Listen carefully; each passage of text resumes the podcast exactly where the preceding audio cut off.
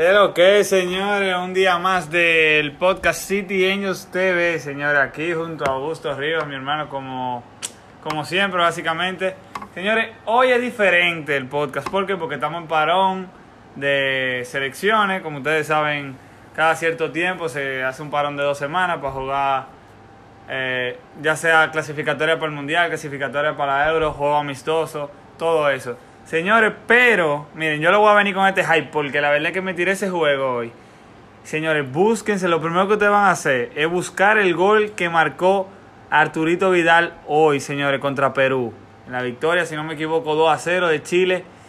Búsquense ese golazo de Arturito Vidal, marcó doblete, pero ese gol para mí es el mejor que yo he visto, por lo menos en selecciones este año. Eh, señores, estamos activos, estamos activos y vamos a comenzar, Augusto, a de presente aquí para que la gente sepa que tú estás aquí. Sa- saludos, saludos, estamos aquí como siempre. Señores, la verdad es que justo en esta última jornada de ligas tuvimos muchas emociones, eh, muchos resultados sorprendentes y también algunos que no fueron tanta sorpresa. Eh, también en las elecciones ya tenemos los clasificados para la Euro, que quedaban cuatro cupos.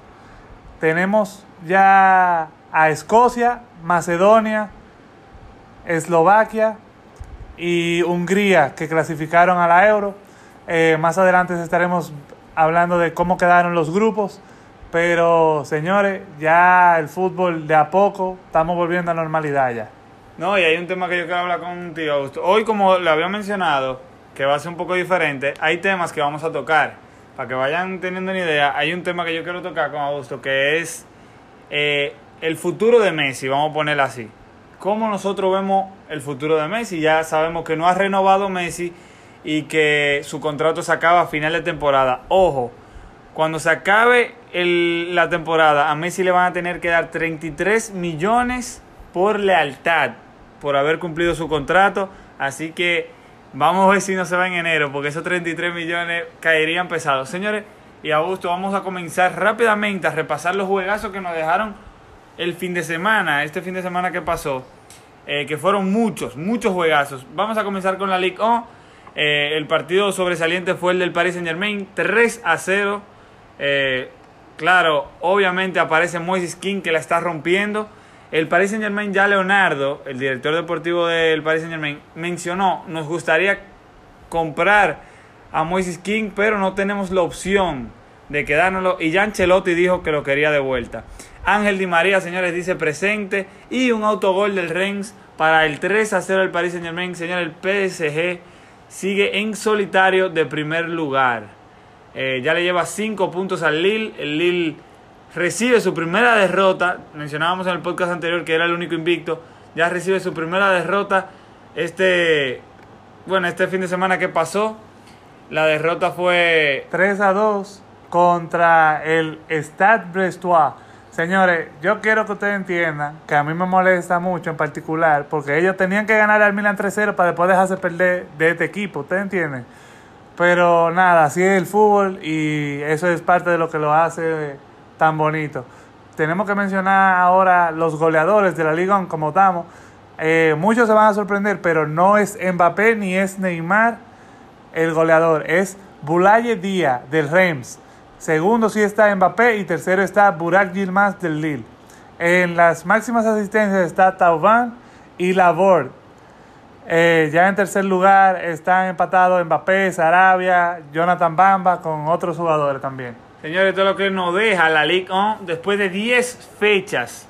Ya, bueno, en el podcast pasado yo decía que no importara cuándo íbamos a ver a Mbappé y al Paris Saint Germain de primero como en goles, eh, como en la tabla. Pero mírenlo ahí, ya dejaron a Mbappé un gol atrás. Yo sé que Mbappé va ahora a coger un boost. Ojalá y no le pase nada y pueda seguir metiendo mano.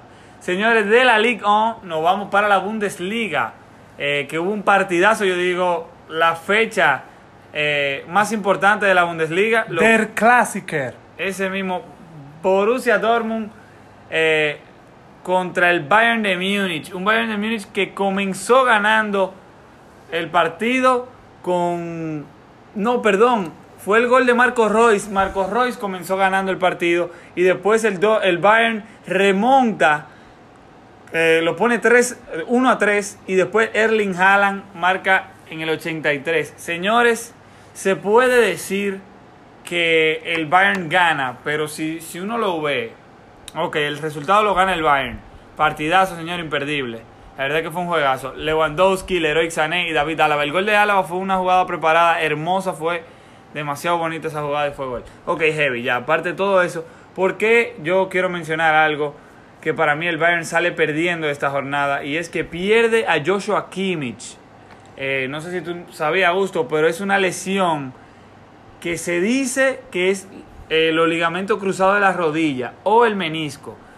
Lo importante es que ya lo operaron a Kimmich, eh, salió todo bien y ahora es esperar a que se recupere. Va a estar entre 4 y 8 meses fuera. Digo 4 y 8 meses porque todavía no han tirado la noticia oficial. Pero ya sabemos que fue en la rodilla, ya fue operado. Pero qué mal por él. Por Mira, otro lado, dime, dime. Realmente, rápidamente para comentar, es una pérdida muy grande la del Bayern, porque Kimmich sabemos que era un polivalente, eh, que podía jugar medio campo, que podía jugar defensa, y él era vital en el desarrollo del juego del Bayern. Tenemos que mencionar también el juego del Leipzig, que ganó 3 a 0 al Friburgo, y el juegazo, otro juegazo, además del Clasiker, era Leverkusen Mönchengladbach, señores. Señores, si a ustedes les gusta ver los highlights de cualquier juego, ustedes siguen en las redes, ustedes tuvieron que ver el gol de Valentino Lázaro. Si no lo han visto, señores, busquen ese gol. Eso es de los goles que son literalmente de videojuegos, de FIFA. Eh, señores, por favor, búsquenlo. Un gol de escorpión. Solamente con eso digo todo. No, y, nada más con imaginarse que en el minuto 41 ya estaba 2 a 2 el partido. O sea que, o sea, en la primera mitad fue igual que la segunda, súper emocionante. Señores, eh, sabemos que ya el Bayern de Múnich se coloca como único líder en la Bundesliga con 18 puntos. Le sigue el Leipzig con 16. Después el Dortmund, el Leverkusen con 15 en puesto de Champions. Eh, la verdad es que lo del Leverkusen ha sido un temporadón. Todavía no han perdido el Leverkusen. Ojo con ellos, ¿eh? Ojo con ellos que están. Y eso sin su mejor hombre la temporada pasada que fue Havertz. Augusto, yo no sé si a ti te sorprende, pero Robert Lewandowski sigue siendo bota eh, máximo goleador en la Bundesliga, con 11 tantos en 7 fechas, si no me equivoco, correcto, en 7 fechas. Y le siguen ya Lucas Lázaro, como tú mencionabas, Lucas Alario. Lucas Alario, que lleva 7 goles, eh, increíble temporada que está teniendo con el Leverkusen. Y después Kramaric y Alan le siguen con 6 goles. En asistencias podemos ver a Cruz y a Thomas Müller con 5 cada uno. Después le siguen con 4 muchísimos jugadores, entre ellos Kimmich, que como mencionábamos, se pierde una gran parte de la temporada. Y ahí está Lewandowski y muchísimos hombres más. Señores y Augusto, si no tenemos nada que agregar más de la Bundesliga, podemos seguir en adelante con tu querida Serie A. Bueno, señores, vamos a hablar rápidamente de la Serie A. Señores, este fue un fin de semana. Yo no, me- no le tengo miedo a decirlo, desaprovechado por el Milan. ¿Por qué yo digo desaprovechado por el Milan? Porque el Milan fue el último juego de la jornada y sabía que el Inter y el Atalanta habían empatado, sabía que la Lazio y la Juve habían empatado y sabía que el Sassuolo y el Udinese habían empatado. Estamos hablando de cinco de los equipos que estaban más cerca del Milan. Si el Milan hubiera ganado, se hubiera puesto, hubiera sacado más distancia Dos puntos más de ventaja. de ventaja. El Milan, lo positivo es que sí remontó un juego que estaba perdiendo 2 a 0, lo llegó a empatar justo en el minuto 93 con un gol de Zlatan que adelantándolo es sigue siendo el máximo goleador de la Serie A. Entonces vamos a repasar los resultados. Tenemos Lazio Juve, habíamos mencionado juegazo, 1 a 1 empate, gol de Caicedo al final, señores, para empatarlo. Caicedo ya está haciendo una rutina de meter goles al final de los partidos. Ojo, Hasta- ojo, de- perdón que te interrumpa. Cristiano metió gol, señores, y salió en el minuto 66. Eh, no lesionado porque ya jugó con Portugal, pero salió tocado y la gente estaba moca con eso. Moca, eh, bueno, echándole un ojo.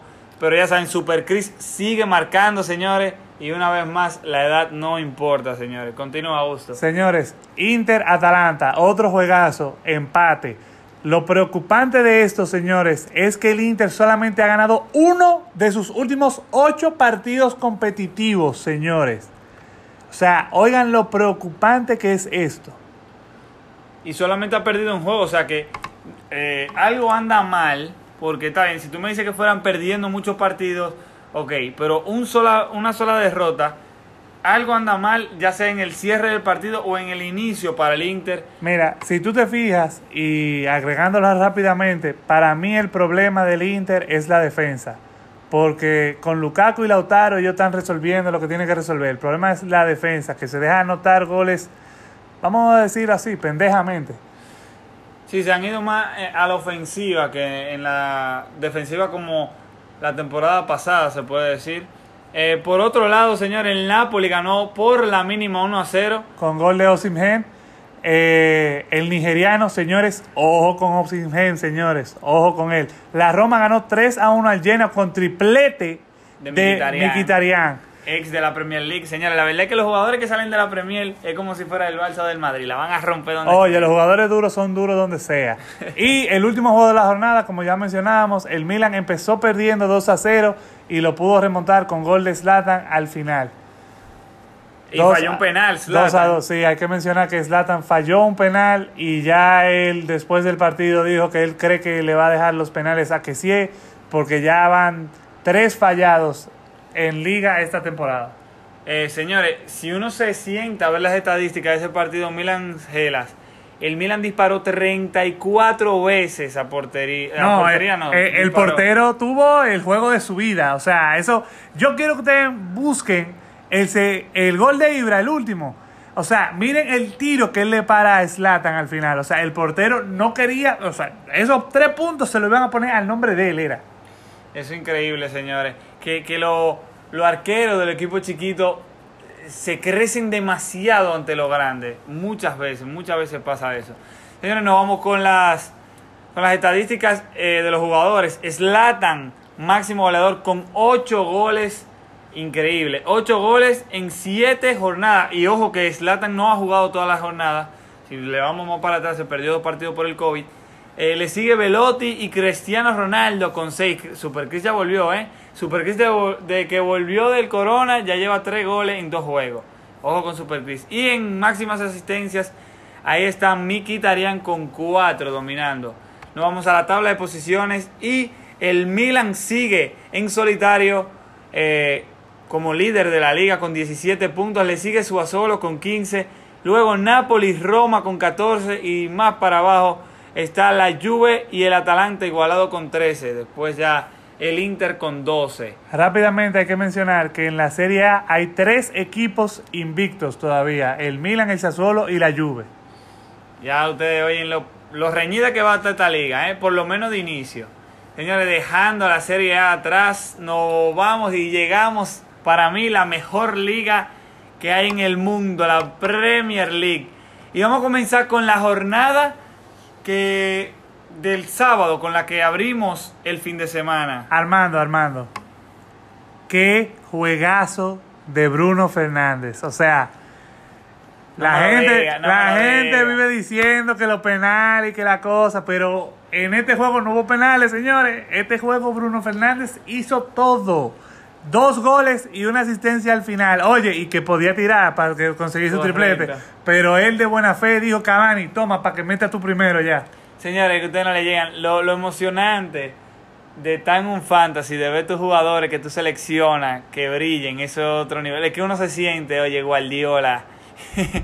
Eh, bueno, yo tengo un fantasy, creo que se lo había mencionado anteriormente, en el podcast anterior, que solamente un- cada jugador del fantasy, cada participante puede coger un jugador. Es decir, yo puedo solamente tener a Kevin De Bruyne, un ejemplo, que no lo tengo. Yo tengo a Bruno Fernández y miren que dio dos asistencias y un gol eh, brillante de Bruno Fernández. Dejé de salir a James por Salah y Salah, bueno, hablaré más adelante sobre eso.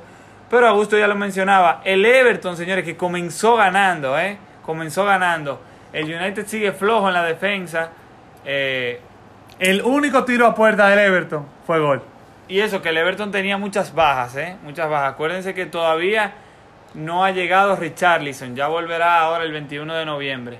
Por otro lado, señores, Chelsea goleó al Sheffield United 4 a 1. Otro equipo que también inició perdiendo y lo pudo, le pudo dar la vuelta.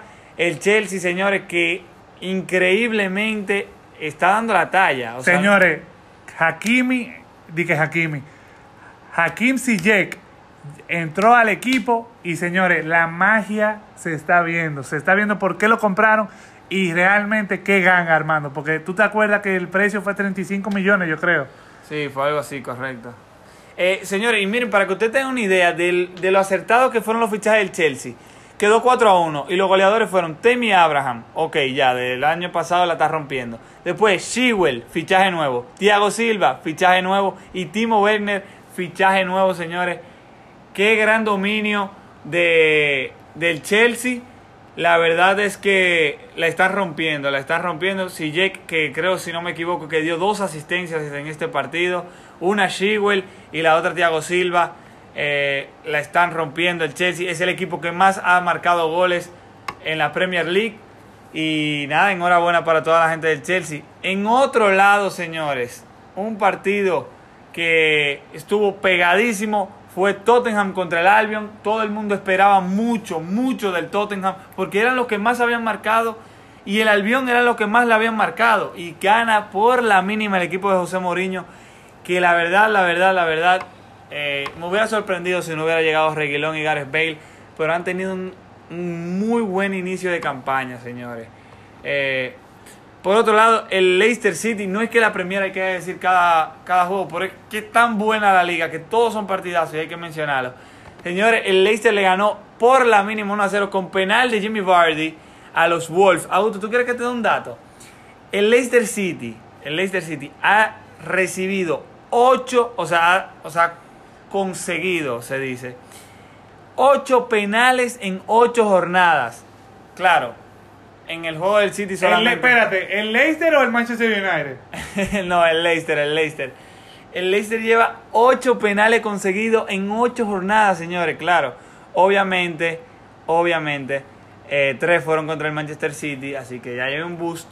Después, el segundo que más ha conseguido penales, el Chelsea, señores, junto al Liverpool, que son 4. O sea, han conseguido, ellos dos juntos, han conseguido lo mismo que el Leicester. Increíble. Leicester top of the league. Ahora sí, sí, el Leicester está en solitario, el líder de la liga, pero todavía no hemos acabado, señores. El juego de la jornada, Manchester City Liverpool, lo comenzó ganando el Liverpool con un penal de Kyle Walker a Sadio Mané, lo convierte Mohamed Salah, en paréntesis, lo tengo en mi fantasy. Después Gabriel Jesús, excelente jugada de un 9, No me lo, excelente no me lo jugada. digas, ¿Qué, qué pasó después? No, después un penal, una mano eh, del Liverpool. Va a cobrar un penal Kevin De Bruyne, señores. Y Kevin De Bruyne ni siquiera los tres palos. Ni siquiera los tres palos falla el penal. El partido se acaba uno a uno. Pero hay que mencionar algo también porque el Liverpool no solamente eh, pierde dos puntos, se puede decir.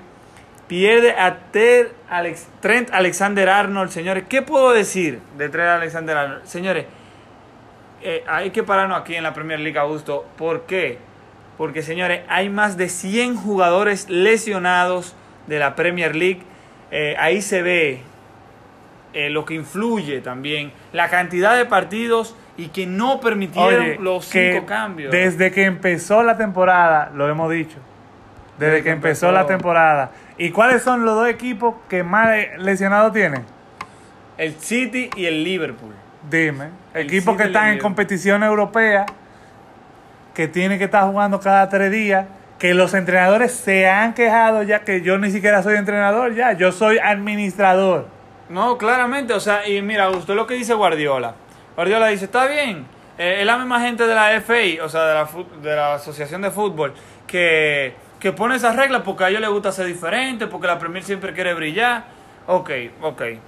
Pero tú sabes qué es lo que le está pasando ahora, que los jugadores de la selección son los que juegan en esa liga. Y tú sabes qué le está pasando a la gente como tiene 30 Alexander Arnold lesionado ya. Lesionado. Eh, el jugador eh, Joe Gómez, ¿qué se llama el central? Lesionado también ahí en práctica. También el, el tendón de Aquiles se dice que se lesionó. Ya el Liverpool, señores, tiene eh, Mohamed Salah por corona. 3 de 4 defensas titulares. No, ahí, ahí yo vi un meme que dice, por fin James Miller va a jugar de central y de delantero punta. Señores, eh, porque ah, para el que no lo sepa, James Miller ha jugado casi todas las posiciones. Bueno, casi todas no, casi todas las posiciones. Eh, nada más le falta portero, defensa central y delantero punta por jugar. Pues sí, señores, eso es lo que más me ha sorprendido. La cantidad de lesiones. Bueno, no me ha sorprendido porque es la verdad. Señores, el Arsenal, que uno esperaba goleada de parte del Arsenal, perdió 0 a 3 del Aston Villa. Un Aston Villa que sigue Emiliano Martínez dando la talla. Señores, entre Grealish y Oli Watkins se están cargando la ofensiva de el Aston Villa. Ojo al dato a la gente que tiene fantasy de la Premier. Miren, esos son dos fichajitos que si no lo han hecho, traten de conseguirlo, señores. Una última cosa, un último juego que comentar. No porque haya sido un, equipo grande, un juego muy interesante. Lo interesante fue el final, señores. West Ham Fulham.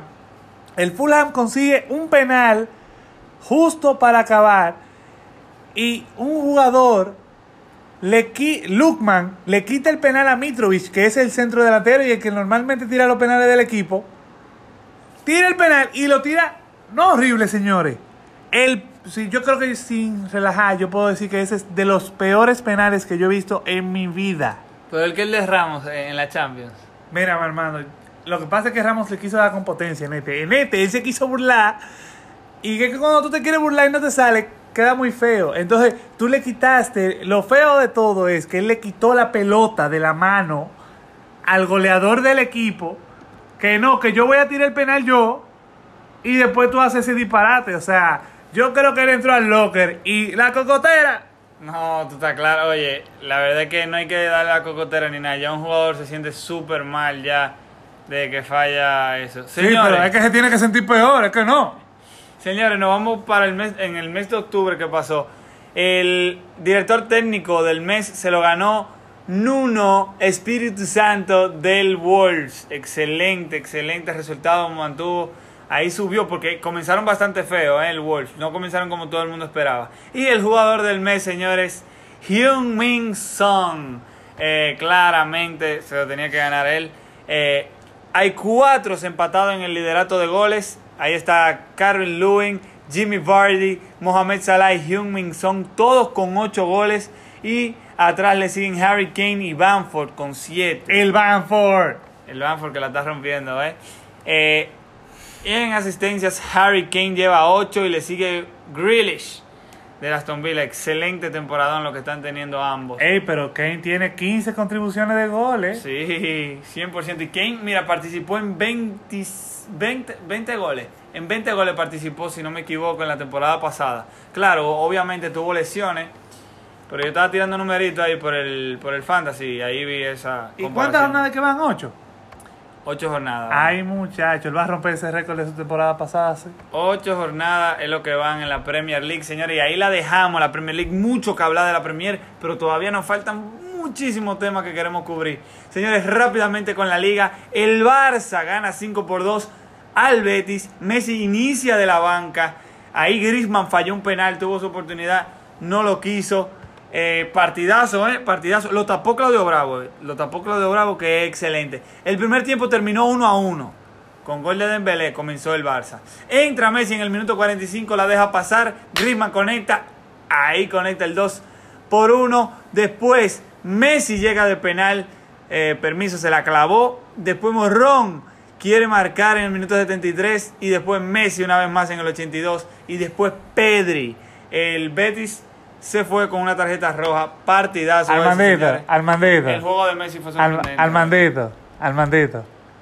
¿Cómo, que, ¿Cómo quedó el juego de Valencia y el Real Madrid? pero yo te lo dije, ¿eh? yo te lo dije. Yo te lo dije en la otra, en el otro podcast. Oye, el Real Madrid implosionó, señores. Eso es, para el que no sabe, implosionar es explotar, pero para adentro. No, no, no. Señores, la defensa del Madrid hizo tres penales. No, no, no. Y un autogol. O sea, los goles del Valencia fueron tres penales y un autogol. Para que ustedes le lleguen. El autogol fue de Barane. Oigan, oigan, vayan anotando. El autogol fue de Barane. Y los penales lo crearon Marcelo, Sergio Ramos y Lucas Vázquez. Para que ustedes le lleguen. o sea, los cuatro defensas. Y eso que el primer penal lo falla Soler. Lo falla Carlos Soler. ¿Y qué pasa? Dos jugadores, uno de cada equipo, entra al área antes del penal ser cobrado y se tiene que repetir. Y después ya pan uno, pan dos, pan 3, autogol. ¡Sáquela! 4 a 1, señores, lo pierde el Real Madrid de vergüenza. Y otra cosa, no solamente pierde el partido, Benzema sale tocado, señores. Así que ojo ahí que su goleador... eh, Dime del Atlético, ¿Joao Félix sigue No. encendido? No, no, no, lo de Joao Félix, loco. Qué lindo es ver Joao Félix jugar. Porque lo lindo de hacer estos podcasts, auto, no es de que, que, ay, déjame ver los resultados y ya, es tirarse los juegos. O sea, señores, yo duro de viernes a lunes tirándome todos los juegos de liga para poder hablarle claramente a ustedes. Y lo de Joao Félix, señores, wow, wow, ese tigre nada más, oye, la verdad es que cuando llegó al Atlético de Madrid no me, no me simpatizaba, no lo veía tan fino, pero ya está cogiendo el, el toque, porque acuérdense que el primer año es muy difícil para todos los jugadores, la mayoría, Y más, cuando, adaptarse. y más cuando tú eres un jugador ofensivo y tú tienes un técnico como el Cholo que te pide mucho aporte defensivo. No, y Luis Suárez, señores, que sigue marcando. Y algo que me emociona, de verdad, me- qué bueno que Luis Suárez está yendo bien. Señores, Luis Suárez y Joe Félix, los dos tienen cinco goles. Eh, y mira lo que deja salir. Oye, jugadores del Barça, exjugadores, Luis Suárez y Paco Alcácer. Y los dos tienen más goles que, que cualquier jugador del Barcelona. Y después Tastello también, que lo dejaron salir. El máximo goleador es del Barça. Es Ansu Fati. ¿Y qué pasó con Ansu Fati, Augusto? Ansu Fati se lesionó en el juego contra el Betis y se está hablando de por lo menos, por lo menos cuatro meses fuera. Ya ustedes le están llegando, señores. Eh, Mira, rápidamente mencionar que el jugador, no lo mencionamos para la Serie A, pero el jugador del mes de octubre fue Slatan.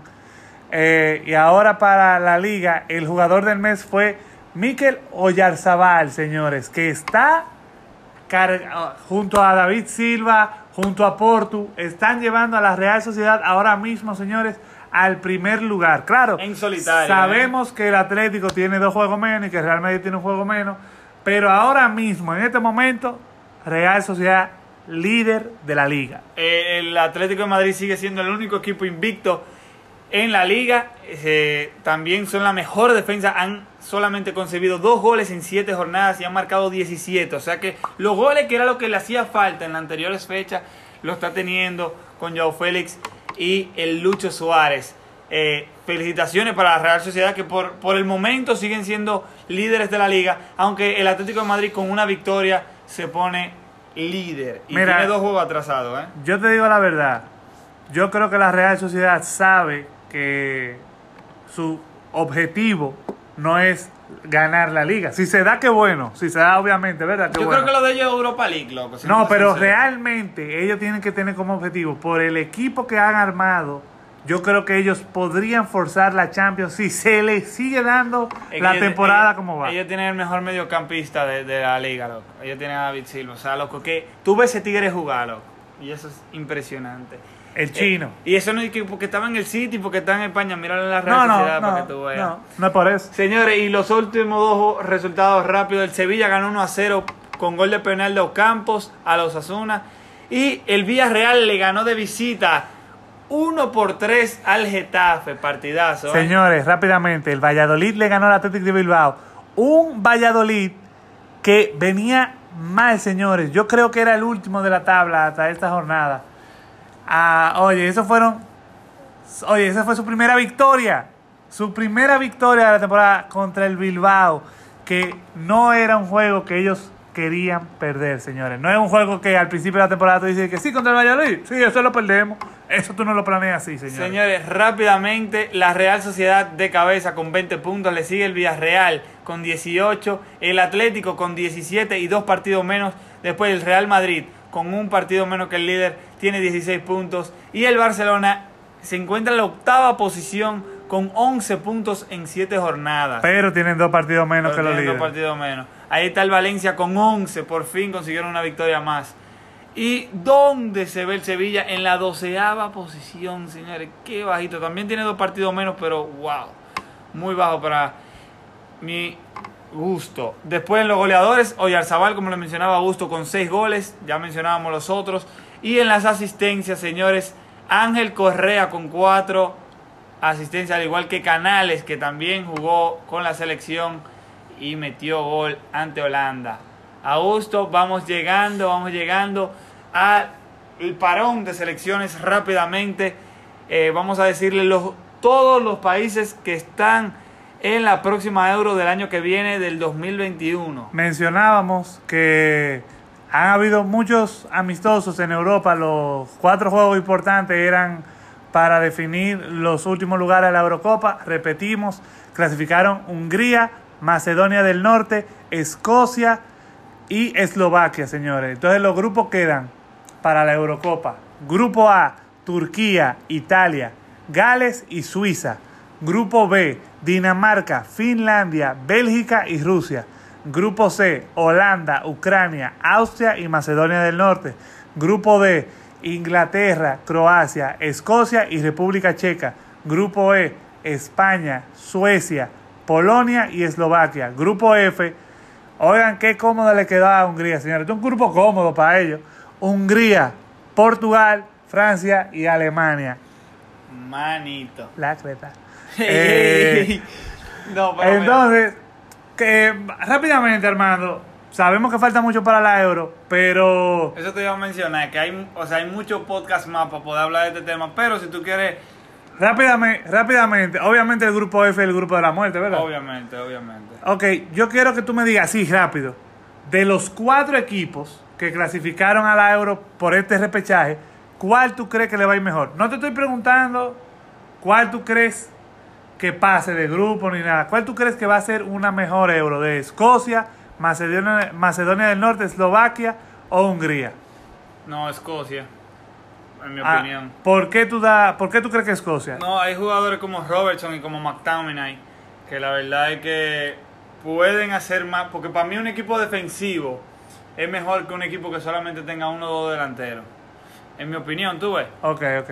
Eh, pero hay que destacar, Auto, que equipos como Noruega se quedaron fuera de la Euro. Sí. Como Serbia. Sí, sí. Eh, se quedaron fuera Serbia, Noruega, Islandia, que fue, señores, ese juego de Islandia Increíble. y Hungría. O sea, en los últimos siete minutos del juego fue que Hungría Y fue el remontó. muchacho tuyo, loco, que metió Soboslai, tú decías- señores, le estoy diciendo. final, Oigan, loco. ya yo avisé que el Arsenal y el Milan estaban interesados y ahora está sonando para el Real Madrid. Señores, en este podcast se hablan las cosas, ¿eh? No, no, oye, este podcast hay que dárselo, loco. O a nosotros dos, yo no sé. Ok, entonces ya Vamos, eso vamos. era lo más importante de la UEFA. Vámonos ahora. Oye, el fútbol apasionante de verdad, eh, el que nos gusta. Eh, señores, obviamente vamos a hablar sobre este tema de la Conmebol, pero también tenemos por delante los temas que le habíamos dicho. El tema Messi, eh, su futuro va. Y también quiero otro tema, Gusto, compartir contigo, que es France Football mencionó eh, básicamente el 11 de oro del balón de oro, eh, posición por posición, ah, hicieron una convocatoria de jugadores, para ellos lo consideraron los mejores de la historia. Obviamente tú y yo no hemos visto la gran mayoría de esos jugadores jugar, eh, sí por video y gracias a la tecnología y todo eso podemos saber un poco más de ellos, pero eso lo hablaremos más adelante. Augusto, vamos con la Comebol, vamos a darle para allá. Señores, la Conmebol, yo soy de la opinión particular que todos los juegos son juegazos. Puede haber uno o dos que a lo mejor no llaman tanta la atención, pero señores, todos para mí son juegazos, porque la Conmebol, sin la menor duda, es la confederación más pareja. Por ejemplo, Bolivia y Ecuador en La Paz. Sabemos, señores, o sea, lo habíamos hablado cuando Argentina le ganó a ellos, que es muy difícil jugar en La Paz. Señores, Ecuador ganó con un penal justo al final. Después vimos a Argentina contra Paraguay, un juego muy, muy difícil para Argentina. El primer tiempo no jugaron muy bien, pero lo más importante, señores, de todo este juego, y Argentina lo vimos mejorar. Para mí lo más importante que se puede sacar de ese juego es una polémica con el VAR, porque el VAR está para ayudar, señores, pero hay veces que el VAR se siente como que ya no... o No, sea, yo quiero interrumpir. está- no, está, no está en sintonía con el juego, porque ¿qué pasa? Argentina metió un gol donde hubo una falta al... 27 segundos antes. Hubo una falta 27 segundos antes, que fue el inicio de la jugada. Yo entiendo lo que cualquiera me puede decir, que, o sea, hubo falta al inicio de la jugada. Pero ¿qué pasa? ¿Cuál es mi problema? El árbitro de banda y el árbitro central, los dos vieron la jugada, no, canta- no cobraron la falta, o sea, no cantaron la falta, señores. El juego siguió y Argentina acabó metiendo gol. Entonces el VAR chequeó, ah, mira, hubo un- una falta al inicio de la jugada y anuló el gol. Está bien, No, yo... mira, yo te voy a ser sincero. yo te- Mira. eso mismo. Yo he visto demasiada crítica sobre ese gol y todo. Y es verdad. Pero miren, yo estaba jugando Play y tenía el juego al lado. ¿Verdad? O sea, sin audífonos, sin nada, estaba jugando Play. Y yo digo, gol, que si yo qué, del Barça. Yo me... del Barça no, de Argentina. O sea, de Messi, en ese caso. Oh, oh. Me paro... ¿Que Messi el Barça qué? Eh, eh, eso lo dijiste tú. Me paro a ver la jugada, o sea, solté el play en banda y veo la jugada. Desde que yo veo el inicio de la jugada, pan, la falta que hizo Argentina para recuperar el balón, yo dije, no, eso lo van a cancelar por VAR. Se lo dije, se lo dije a mi hermano, al otro, Alejandro, que estaba en los podcasts, se lo dije. Ese gol lo cancelan y si no es trampa. Pero estamos de acuerdo. Lo han hecho en otro me- juego, No, no, mi problema. No, juego. no, mi problema. Rápidamente, porque no me quiero extender mucho con esto, porque al final es polémica. No, mi problema, señores, no es que, la, que hayan cantado la falta. Mi problema es que si la pelota hubiera salido de saque de banda y después se empieza a jugar otra vez, o sea, un saque de banda rápido, Pero ahí, ahí es que eso no no lo. yo te es entiendo, que pero. se revisen gol y tarjetas rojas. Está bien, pero lo que te digo es, Armando, se hicieron la falta, ¿verdad? Se hizo la falta. Si la pelota hubiera salido en saque de banda, o sea, para que tú entiendas, si hubiera salido en saque de banda y sacan ahí mismo y meten el gol, ahí no cantan la falta. Sí, pero que o sea, tú no me puedes poner que... que No, sí, pero lo que- lo Porque que te estoy es lo mismo que es- si hacen un penal, tú me dirías, no, que... que, que Una pre- ok, yo te pongo un caso, ya para acabar el tema, yo te pongo un caso. Imagínate que es un juego, que el equipo es un juego de posición, ¿verdad? Ah, hice una falta y me pasé tres minutos pasando la pelota de un lado a otro, tratando de ver cómo entro, Fua, meto gol. ¿Tú crees que es justo que le den cuatro, min- cuatro minutos para atrás a la cámara y digan, ah, no, pero ellos hicieron, ellos hicieron una falta? Es que así, y, loco. y la pelota no comenzó- salió. Oye, desde que comenzó el bar, estaban pasando cosas de esas. O sea, desde el inicio del bar eran dos minutos y cosas así que pasaban. Sí, pero es que hay un... Y yo sé que hay una evolución. Hay un punto. Hasta que no salga la bola o, el- o haya algo que pare el balón, pare la jugada, no se puede chequear el bar. Hay que seguir chequeando. El gol fue de, de Nicolás González de parte de Argentina y un penal de Romero de parte de Paraguay. Eh, ¿Qué me sorprendió? Que Emiliano no comenzara. La verdad es que Emiliano está jugando demasiado bien. Ok, por lo menos ya lo convocaron a la En Argentina es por carita, hay que decirlo, es por carita. En la banca me dejaron a los Chelsea, entró de cambio y dio la talla. Entró por Palacio, que recibió un, un golpe estilo Neymar en el Mundial del, ca- del 2014. Papá, le di durísimo. Le dieron durísimo a Palacios. De Leverkusen, ¿no es? Palacios. Sí, correcto. Eh, Eh, señores, ¿qué juego de Almirón? Hay que decirlo. Miguel Almirón, el jugador del Newcastle. Consiguió el penal él. ¿Qué juego, señores? ¿Qué juego? Y nos vamos, señores, para otro partidazo. Colombia-Uruguay. Eso fue el día de hoy. Eh, me lo tiré, señores. Qué juegazo. Pero ganó. Yo le voy. Yo me- le tengo una, un aprecio a Uruguay porque tengo un pana que es de Uruguay, en verdad. El Uru. Eh, yo le cogí cariño nada más por él porque él es pila de heavy, en verdad.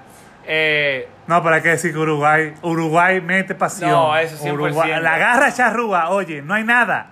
Eh, los goles fueron de Edinson Cavani, señores, que volvió a la convocatoria y en cinco minutos ya metió gol. Luis Suárez de penal y Darwin Núñez, la joyita de Uruguay, que juega en el Benfica. La verdad es que el entrenador dice, oye, en par de meses te va a ser el mejor jugador del mundo y nos lo van a fichar por muchísimos millones. Claro, Señores. eso es lo que quiere todo el mundo. Señores, esta ha sido la derrota por más goles a Colombia en toda su historia como selección nacional de fútbol. 3-0.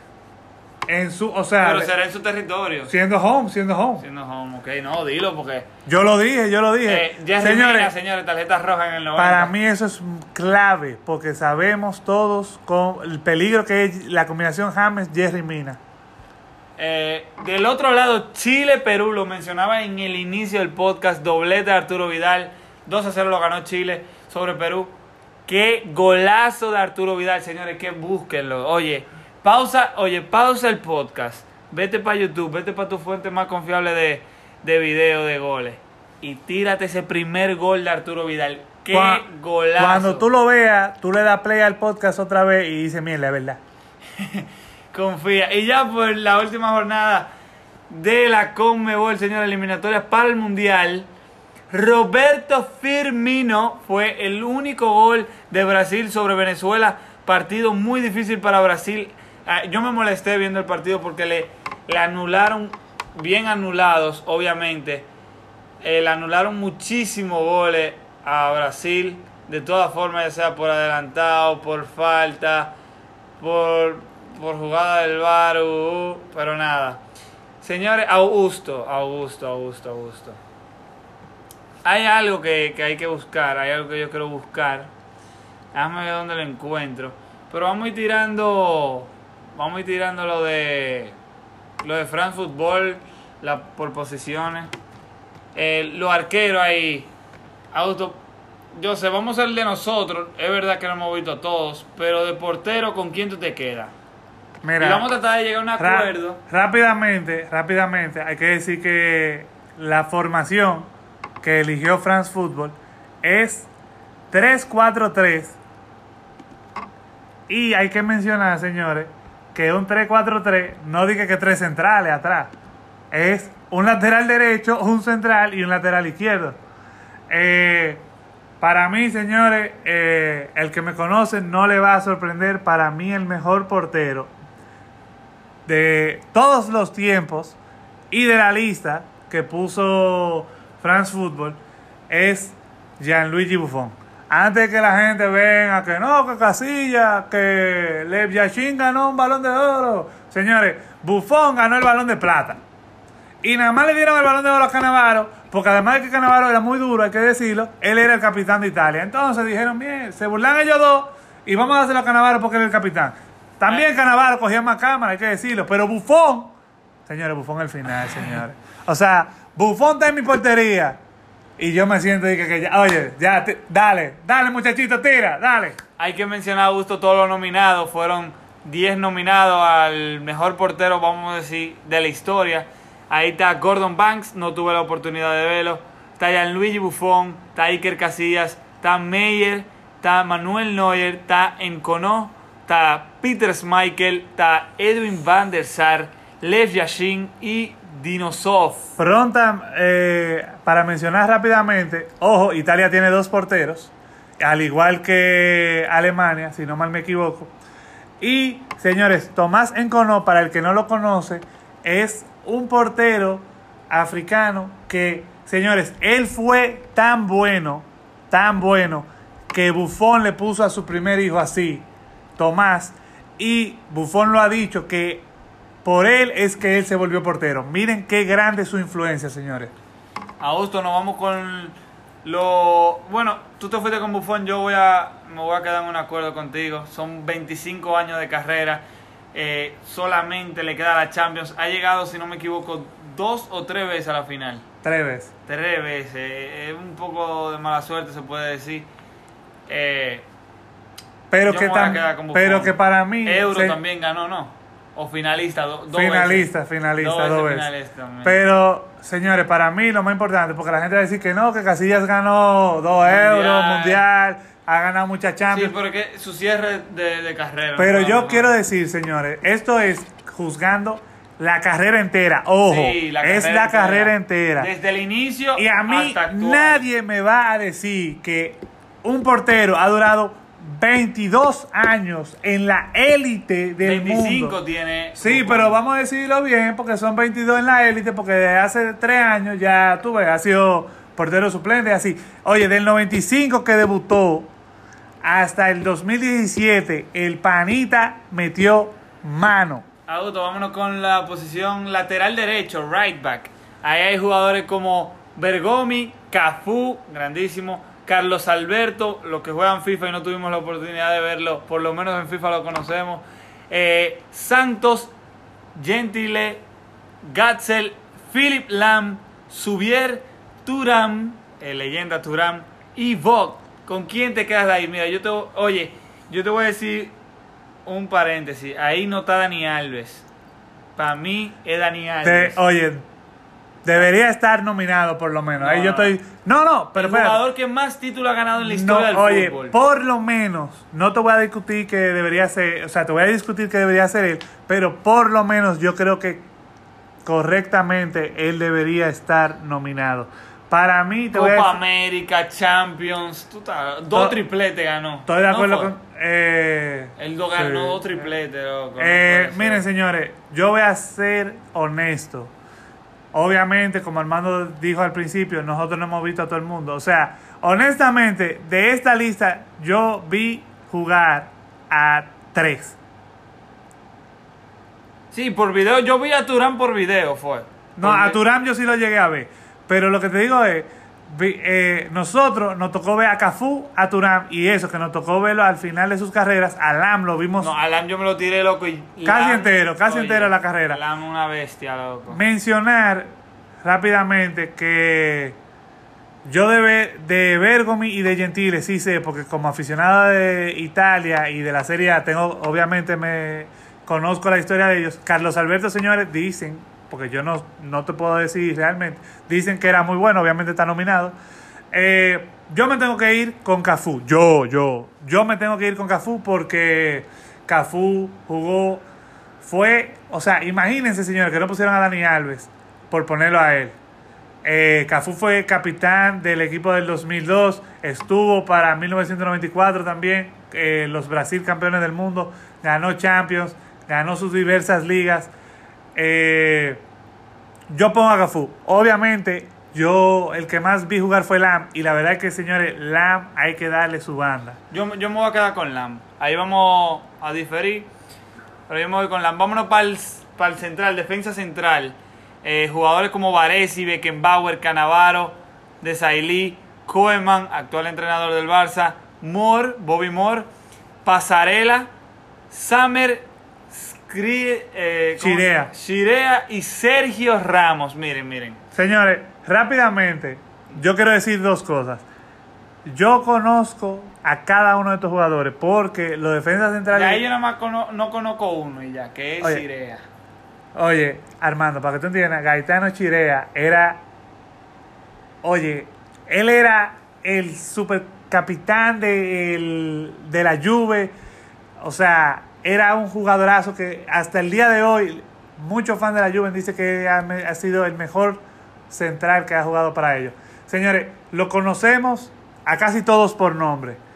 Yo quiero decir dos cosas. Primero, señores, cuánto mérito hay que darle a Sergio Ramos, que él todavía está jugando y él está en esta lista. a Oye, mí, que- o sea, a mí, Oye, Él Cami, tiene- oye, lo voy a No, decir, no. Sergio Ramos el mejor. A mí no me importa que está que bien, tenga tres- tranquilo, tranquilo, mira, No me importa. para mí, para mí es tiene mucho mérito Sergio Ramos estar en la lista. A mí personalmente su estilo, él ha evolucionado mucho, lo que hay que darle, pero es la carrera entera, señores, y ese es mi problema, que en la carrera entera de Sergio Ramos, Sergio Ramos empezó siendo, señores, un jugador que le sacaba muchas tarjetas rojas y eso le quita puntos para mí. No estoy diciendo el presente de ahora, estoy diciendo en su evolución, señores, él es el jugador que más roja tiene en la historia de España, en la historia del Real Madrid, yo creo que en la historia de la Champions. O sea, señores, eso es un récord muy negativo de tener. Para mí, señores, Pero es que también ellos se ganan, esos jugadores que le sacan mucha tarjeta, ellos se ganan, eh, ¿cómo se dice? la fama también. Esa fama, o sea, Está bien. por una falta que haga Messi que haga él, es más probable que a él le saquen la Me- fama, aunque sea la misma falta. Miren, señores, rápidamente. De ahí yo me quedo yo no, Ramos. yo no he visto a todos jugar en vivo, ¿verdad? Lo que más yo vi fue obviamente a Ramos, a Canavaro y a Desailly. Pero por los videos que yo he visto, por las repercusiones, por, por la opinión de gente que ha visto, que ha visto mucho fútbol, señores. Señores, yo vi que alguien puso que Beckenbauer era el mejor defensa, no solamente el defensa central, el mejor defensa, una persona que ve mucho fútbol, dijo que Beckenbauer era el mejor defensa de la historia. Muchos han dicho, muchos. Eh, De mis mentores, de Señores. los profesionales. Señores, y realmente yo voy a hablar, para mí Canavaro era el final. Quédate Real- con uno que nos falta mucho. Mira, Canavaro era el final, yo voy a decir que ese fue el mejor que yo vi de estos que están en la lista. Pero... Eso es mentira, loco. Tú tienes Ramos ahí, pero está bien. Armando. Armando. Es tu opinión, está bien. Está bien. Pero Armando, Armando, O sea, Canavaro duró 19 años. Está Armando, bien. Armando. Ganó mundial, está bien. está No bien. fue que ganó un mundial, fue que ganó, oye, de todo ganó. Seguimos. Seguimos. Señores, llegamos a la posición, Left back, lateral Maldini, izquierdo. Sí, no hay que hablar mucho, pero que, todo el mundo se respeta. Todo el mundo hay que darle su respeto. Ahí está Brehem, ahí está Breitner, ahí está Cabrini, ahí está Fettuccini, Paquetti. Paquetti. ¿Qué fue lo que tú leíste? Junior, está Kroll, está Paolo Maldini sin duda, está Marcelo Kalimba, señores. Está Roberto Carlos y está Santos. Señores, yo creo, no estoy seguro, pero yo creo que hay tres italianos y cuatro brasileños en la lista. Ey, está, pegado en verdad. Mira, a Marcelo yo lo tengo, es el mejor back que yo he visto en mi vida. De verdad que sí, lo Tú digo. eres un chamaquito. Y, Te falta calle. pero Maldini, señores, yo, yo he visto muchos videos de él. Y la verdad es que está Maldini. roto, está roto. Le dijiste Maldini, ¿verdad? Maldini, Maldini. Ya, siempre- oye, claro, dilo alto. Maldi Paolo Maldini. Entonces, señores, señores, vamos a una breve pausa para responder la pregunta que nos hicieron en las redes sociales, en Instagram. Eh, algunos tomaron su tiempo para para preguntarnos preguntas. Augusto, vámonos con la, pregunta la ¿Qué más se pregunta pregunta. si no son preguntas, hermano? Eh, el mejor jugador de la Premier actualmente, ¿para ti quién es? Para mí, actualmente, actualmente, actualmente, loco. ¿En este Bruyne. momento? Kevin De Bruyne para mí. No, no, pero espérate, ¿estamos hablando de forma o estamos hablando del mejor, del jugador que creemos que puede aportar Él más? puso mejor jugador de la Premier actualmente. Actualmente en este momento. Pero dijeron que son el jugador del mes, entonces él es el que está en mejor forma, pero para mí debieron dárselo a Kane. Porque mira, está de segundo en la tabla de goleador y está de primero en la tabla de assist. Yo creo que el mejor momento, el mejor jugador, ahora mismo hay que dárselo a Kane. Estamos hablando de actualmente, en este momento. O sea, si tú tienes que coger un jugador para tu fantasy, te digan cualquier jugador, ¿la cual tú coges? De Bruyne. Ah, bueno, pero él se va a poner en eso. No, es De Bruyne, el mejor jugador es De Bruyne de la Premier. Nos vamos con la segunda. ¿Entiendes que la veteranía de Zlatan aporta más en lo táctico eh, o- o en lo psicológico o en ambos? Mira, Para mí en ambos. Mira, tú no puedes preguntar en qué aporta más y después poner la opción de ambos, porque tú estás preguntando en cuál tú aportas más, en cuál aporta más. Entonces, yo voy a decir que en lo psicológico, porque él le mete ganas las, oye, la mentalidad ganadora se la pegó al equipo y lo mantiene en el campo, le reclama cualquier pase equivocado al equipo y dice, "Oye, hay que jugar mejor, hay que dar la cosa al pie." Nos vamos con la próxima pregunta. ¿Apoyas la creación de la Superliga Europea? Bueno, yo creo que vamos a sacar un podcast para esa para eso. Yo no, se lo decía a Augusto, yo no no voy a favor de eso porque muchos equipos que, que uno conoce de los, de los chicos, vamos a decir, del equipo chiquito, que uno conoce por la Champions, porque sorprenden a todo el mundo. De ahí salen muchísimos jugadores. El fútbol se puede decir que muere en el momento que hagan la Superliga. Para mí, en ese momento, ya, o sea, sabemos que es un negocio. Bueno, yo estudio negocios internacionales para aplicarlo en el fútbol, pero, pero no. para mí Mira, no. rápidamente. Yo, señores, yo. Para mí el fútbol. No pueden. Es que a mí me, me molesta cuando hablan que no, que la esencia del fútbol. Pero. Todos los equipos usan el dinero para sacar ventaja. Entonces. Yo defiendo a los equipos grandes que si lo quieren hacer. Señores, es una ventaja que yo quiero sacar. O sea, es dinero que si me lo están ofreciendo. O sea, ustedes me están diciendo. Todas las ligas están en contra. Los que están a favor son los, son los equipos. no, pero en contra están la liga porque saben que los equipos grandes entonces no van a dar el todo en la liga local y saben que van a perder dinero porque la gente va a querer ver la Superliga. Entonces, lo que yo te digo a ti es, tú como equipo, tú vas a decirle que no es ese dinero. Tú sabes que la oye, la exposición que te va a dar a nivel del mundo es mejor tirarse un fin de semana que los juegos sean Juve, Manchester United, Milan, PSG, Real Madrid, Juventus. Oye, vamos, vamos a dejarlo para, un- para otro podcast. Para la semana que No viene. es que yo lo apoyo, dije que sí, háganlo. Pero tú lo ves bien. Pero yo creo que todo es parte de la evolución del mundo del fútbol, como vamos, porque miren la Premier. La Premier es, la liga que más Oye, genera. Pero déjalo, espérate. déjalo para el próximo podcast. Ya, Está bien, pero Ya, rápidamente, favor, rápidamente, rápidamente. Miren cómo la Premier gana más dinero que todas las otras ligas. Entonces, ¿se van a poner a esa? Dije que no, nosotros sí y ustedes no. Ah, no, espérate. Bueno, señor, eh, la última pregunta. ¿En qué posición ves al Milan terminar este año? Top 4. Top 4. Dejen de meter presión. Champions, sí, yo, yo lo dejo en Champions. Y ahí, señores, dejamos las preguntas de este podcast. Ya ahí llegamos al final de las preguntas. Seguimos, señores, con el equipo, el Dream Team. Eh, quiero decirle que se está haciendo un poco tarde de, del podcast, o sea, va mucho. Vamos a tratar de eh, terminar el nominado, si lo vamos a lo del balón de oro, pero hay que ver si le damos el tema a Messi.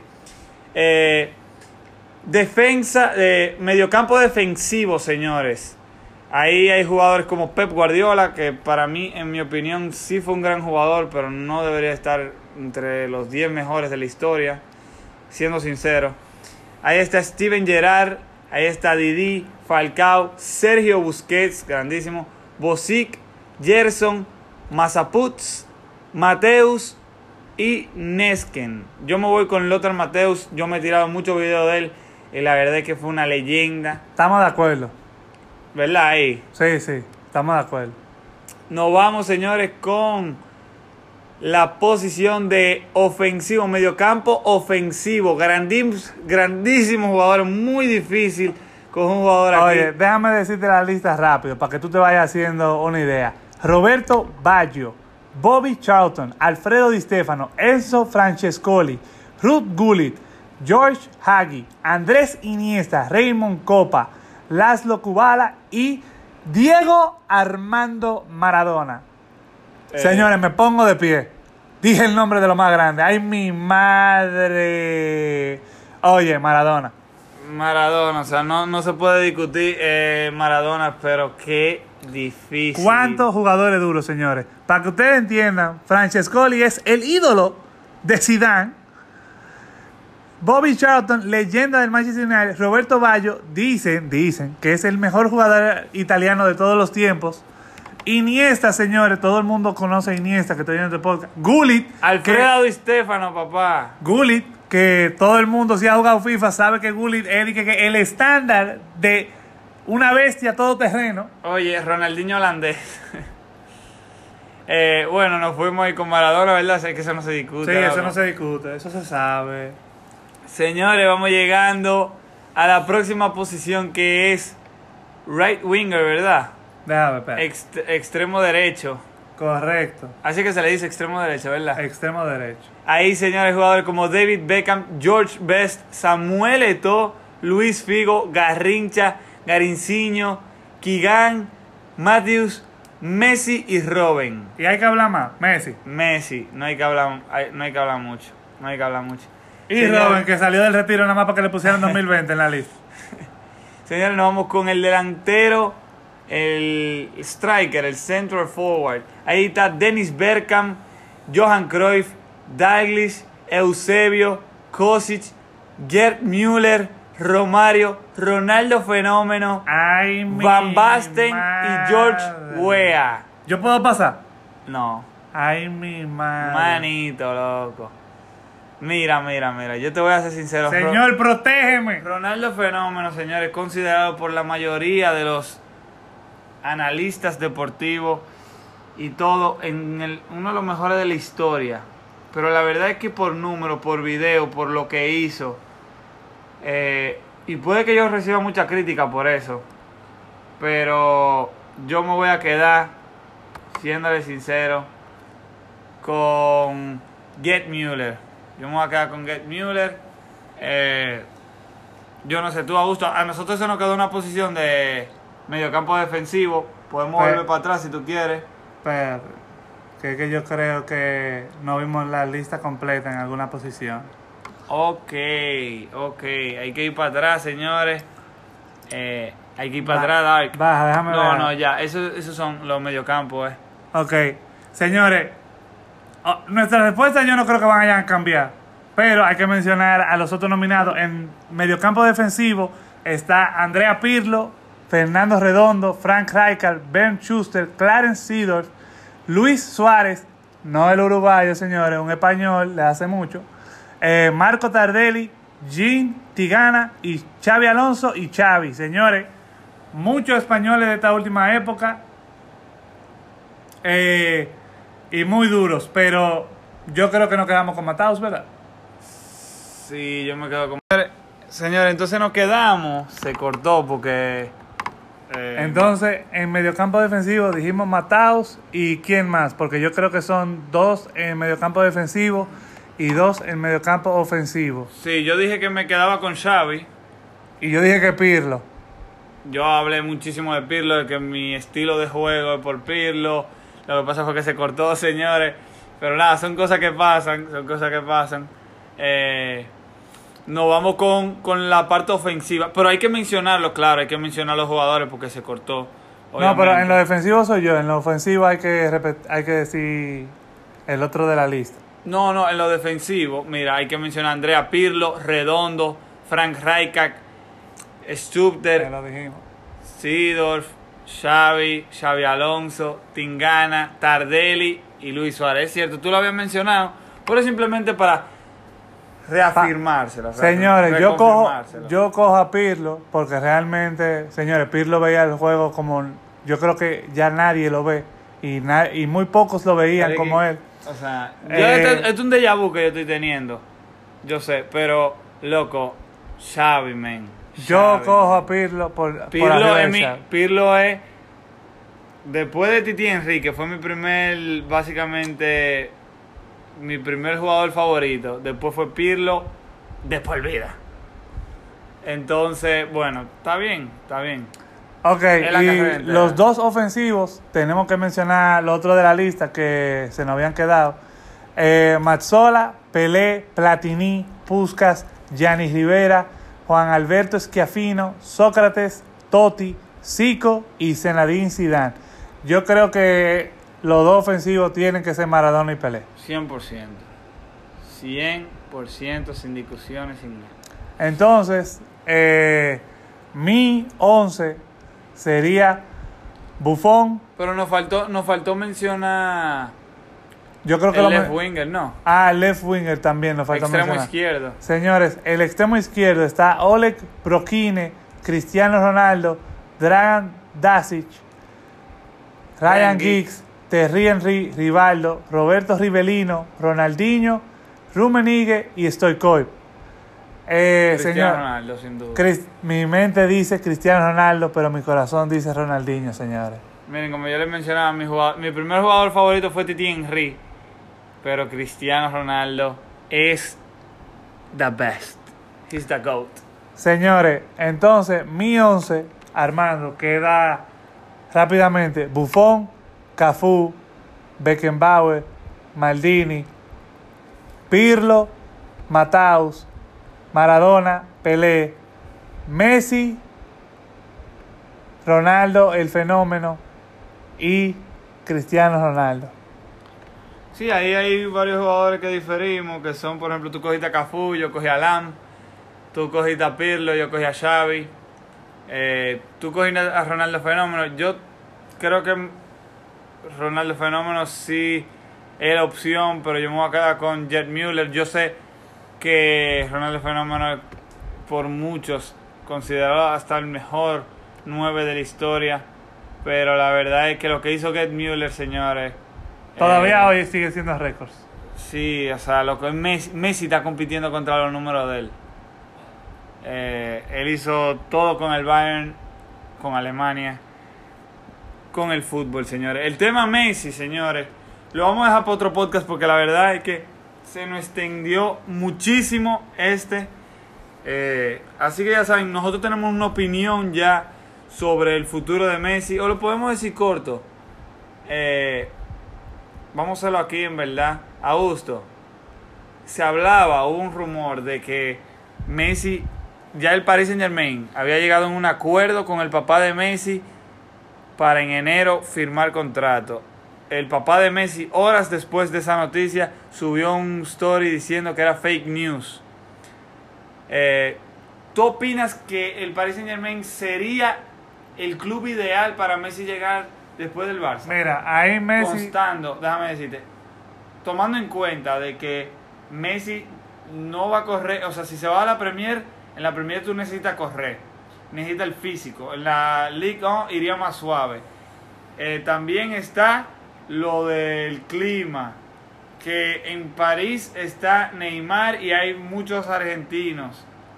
Eh, ¿Cómo tú lo ves? ¿Tú dices Mira. que, que el Paris Saint Germain sería la mejor opción para Messi? Mira, yo creo que para Messi ¿Y si se va o no? sería si él se va. Yo entiendo, yo entiendo que él se va después de el show de este verano. Eh, yo entiendo que el Paris Saint Germain es la opción más cómoda para un Messi que sabe que ya se está acabando su carrera. Eh, es una liga más suave, como tú decías, no desprestigiando a la Liga, porque la Liga tiene muchos buenos equipos, pero sí es verdad que es más suave que la Premier, eso nadie lo va a debatir. Eh, yo creo que es un equipo que está hambriento por ganar la Champions, y si Messi consigue una Champions con el Paris Saint Germain, su primera Champions en la historia, yo creo que eso es algo que le puede llamar mucho la atención. Messi, Mbappé y Neymar. Oye, qué tridente. Y poner a Messi de cam y jugar con Icardi adelante. O jugar con Mbappé adelante y poner a Di María por la derecha. Normalito.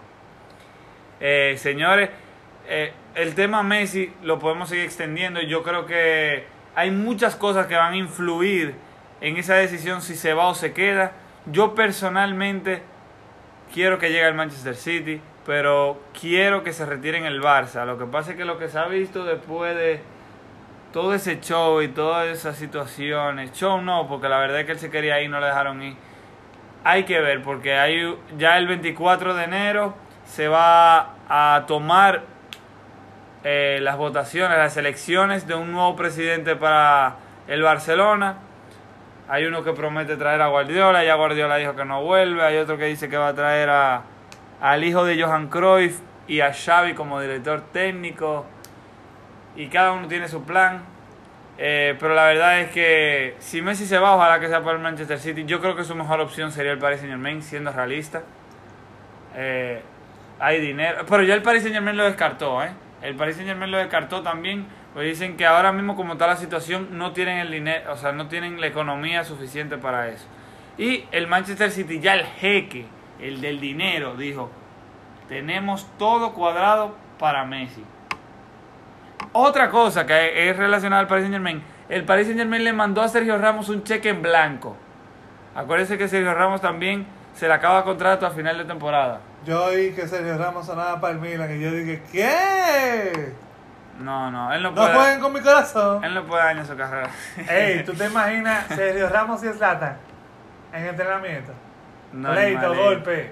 No, papá, jugar en contra de esos tigres. Yo soy cristiano y me embalo. Oh, eh, hay que hablar de Cristiano, que también di que va a salir de la lluvia. Señores, eso ha sido todo por hoy. Augusto, muchas gracias, loco. Muchas gracias a ti, hermano. La verdad es que, oye, siempre nos encontramos que se extiende el podcast más de lo que uno piensa. Pero eso es, señores, porque la verdad es que nunca me voy a cansar de decirlo. Cuando uno habla de las cosas que le gusta y con buena compañía, señores, el tiempo pasa volando. Señores, muchas gracias a los que llegaron hasta aquí. Recuerden, si tienen alguna pregunta, duda, lo que sea, al- alguna queja del programa, al- algún agradecimiento, lo que sea, eh, lo pueden vía WhatsApp, lo que tienen mi número, o el Augusto, también vía Instagram. Somos, ahí es que mayor yo presto atención a los comentarios y todo eso. Señores, ya ustedes saben, nos vemos. Eh, pasen un feliz resto de la semana y la semana que viene todavía seguimos con internacionales hasta el fin de semana que ya vuelve la liga. Eh, voy a entrar a un curso, señores, con los narradores de ESPN, Fernando Palomo, Andrea Agulla y Ricardo Ortiz. Ya ustedes saben, yo les voy a ir dando un update de todo lo que vaya aprendiendo. Relay con eso para seguir dándole un mejor contenido a ustedes. Muchas gracias y hasta la próxima.